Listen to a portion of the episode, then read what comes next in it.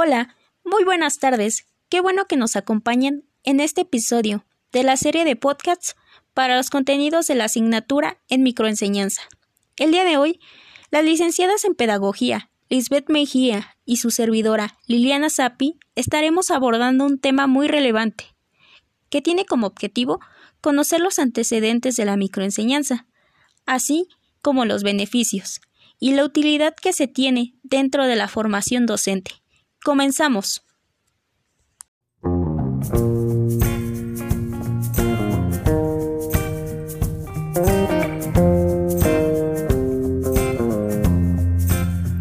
Buenas tardes. Antes que nada, me es un placer mencionarles principalmente sobre los antecedentes de la microenseñanza, por lo cual en el año de 1963, en la Universidad de Stanford, por los actores Robin Bush, Dray Allen y colaboradores, proyectaron un reducido ensayo de procesos educativos, por lo cual utilizaron una cámara de TV y un videógrafo que les permitieron grabar y registrar una mini lección, en cuya fracción de tiempo osciló entre los 5 y 15 minutos. Era necesaria la actuación de los educadores frente a un grupo reducido de alumnos, el cual nunca era mayor a 5. Se propuso el concepto de microcriterio de eficacia para establecer un criterio global dentro de los profesores. Posteriormente, se desarrolló en la Universidad de Stanford en el año de 1968, por lo cual la microenseñanza se ha usado en distintas universidades de educación superior durante los últimos años. Otra parte muy importante de la microenseñanza son los beneficios y la manera en cómo se presentan a continuación. Práctica segura, las cuales pueden ser mejoradas, y los instrumentos de enfoque, que seleccionan las actividades de enseñanza y las prácticas que permiten concentrarse en una habilidad a la vez.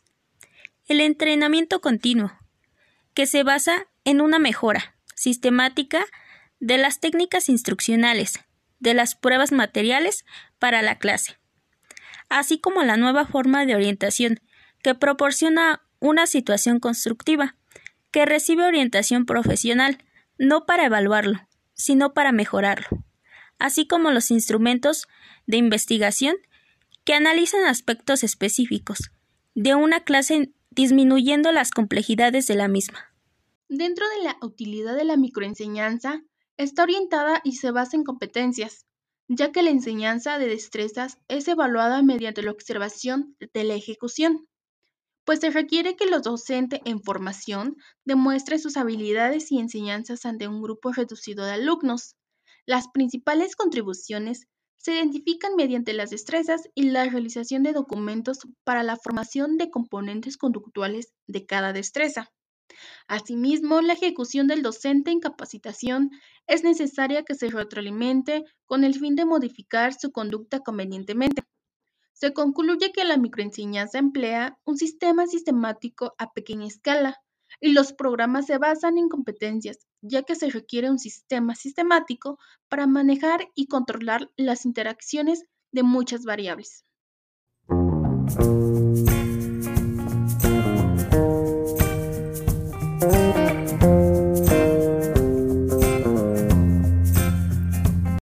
Nos han acompañado en este episodio de los antecedentes de la microenseñanza. Esperamos que este podcast haya sido de tu interés.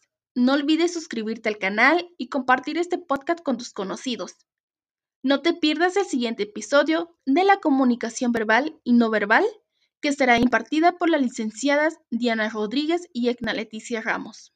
Las licenciadas en Pedagogía, Lisbeth Mejía y Liliana Sapi Agradecemos por habernos escuchado en este podcast. Les invitamos a conocer aún más sobre la microenseñanza.